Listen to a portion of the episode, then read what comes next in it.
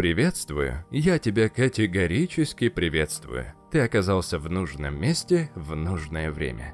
Добро пожаловать на мой многосерийный, харизматичный подкаст из серии «Обольщай и властвуй». Недавно я просматривал интервью актерского состава «Игры престолов» и не мог не заметить, насколько легко проявляется обаяние Эмилии Кларк. Я решил посмотреть еще и убедился, что у нее очень много харизматичных привычек, которые кажутся простыми, но являются очень мощными. И в этом подкасте мы рассмотрим четыре такие привычки, которые делают Эмилию настолько обаятельной. Многие из них покажутся очевидными на первый взгляд. Но есть нюансы, которые могут поднять тебя на новый уровень харизмы. Ну что же, юбилейное правило подъехало. Можешь меня поздравить. Ну что же, едем. Правило 20. Четыре харизматичные привычки, которые повысят твое обаяние. На примере Эмилии Кларк.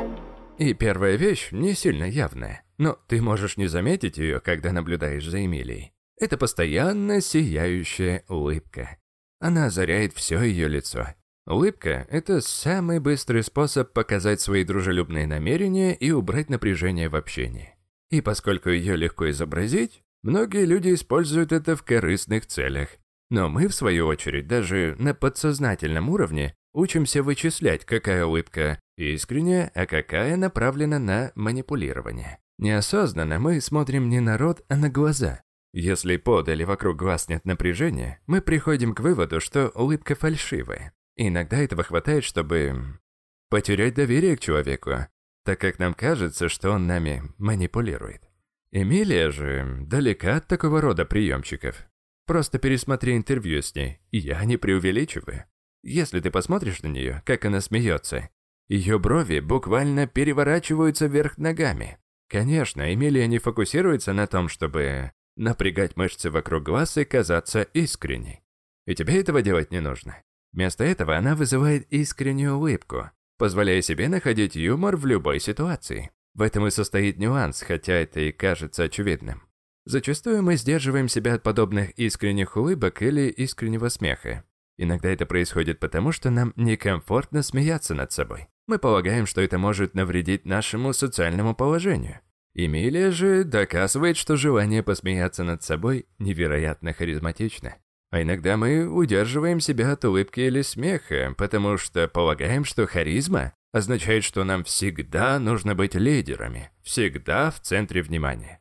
Из-за этого образа мышления, если кто-то шутит и другие смеются, то мы сдерживаем улыбку, думая о том, как пошутить, чтобы люди посмеялись с нашей шутки. Но Эмилия не попадает в эту ловушку для эго. Да, это может казаться противоречивым. Но если ты переводишь фокус внимания на другого человека, заставляя его почувствовать себя забавным, то это поднимет твою харизму на новый уровень.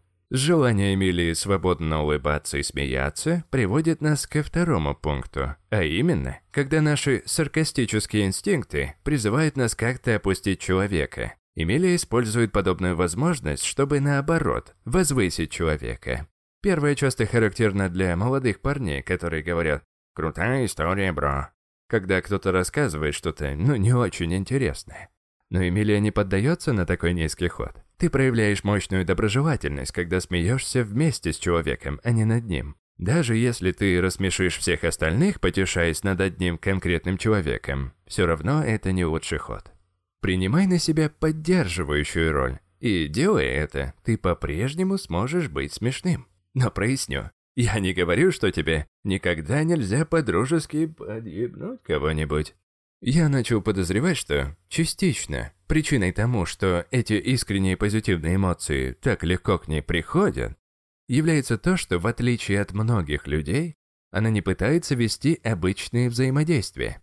Она не хочет вливаться в группу и соответствовать окружающей энергии. Вместо этого она всегда поднимает энергию, в которой оказалась, это очень мощная привычка, хотя ее не так просто сразу заметить.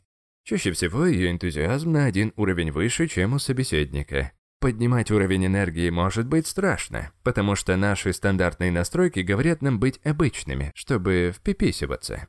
Но если ты появляешься с уровнем энергии чуть выше, чем у группы, чуть забавнее, чем того требует ситуация, то люди почти всегда это оценят. Даже если мы в бизнес-режиме, в режиме строгого профессионализма, мы все равно любим, когда нам напоминают о более легкой стороне жизни. И Эмилия часто это делает с помощью более высокой и игривой энергии. И если ты думаешь, что это не относится к бизнес-сфере, то тебе следует узнать, как Эмилия Кварк получила роль Дейнерис. Хотя до этого у нее была всего лишь пара эпизодических ролей. Слушай, во время прослушивания Эмилия спросила, может ли она сделать еще что-нибудь в более легком ключе. Ее спросили, умеет ли она танцевать. Эмилия тут же начала изображать танец робота. И даже президент компании не смог сдержать свой ржач. Она получила роль спустя 10 секунд, как вышла из комнаты. Поэтому в какой бы ты социальной ситуации ни оказался, не пытайся быть обычным. Пытайся быть забавным, позитивным и полным энтузиазма. Последняя простая привычка, которая делает Эмилию обаятельной без каких-либо усилий, это активное выслушивание. Она позволяет собеседникам чувствовать себя выслушанными, ощущать признание. К примеру, она это показывает, повторяя фразы, которые собеседник только что сказал. В других случаях она говорит поддерживающие и утвердительные слова. Самое интересное в этой привычке, что ее почти не замечают. Люди начинают испытывать позитивные эмоции, ассоциировать их с собой, даже не понимая почему. И тогда в голове проносится «Я не знаю, как это объяснить, мне просто нравится этот человек». Есть множество способов быть обаятельным, но, по-моему, Эмилия является примером одного из самых изящных. Когда ты счастлив, и тебе комфортно выражать свои эмоции, когда ты щедро одариваешь других своей улыбкой, смехом, люди заражаются этими эмоциями от тебя и начинают восхищаться твоей харизмой. Дружище, если ты лучше воспринимаешь информацию зрительно, а не слухательно, советую перейти на сайт книгли.ру. Там ты найдешь кучу ужатых, структурированных статей на тему психологии, взаимодействия, саморазвития, бизнеса. Ё-моё, там до хрена всего. Ссылочку оставлю ниже. Также немного ниже есть кнопочка. Нажав на нее, ты попадешь на наш новый проект, связанный с фрилансингом. Если ты хочешь преуспеть на поприще удаленной работы, тебе необходимы эти знания, которые там написаны. Обязательно переходи. Надеюсь, я тебя заинтриговал. На этом, собственно, все. Всего самого высококачественного. И услышимся в следующем подкасте. Покеда, дружище.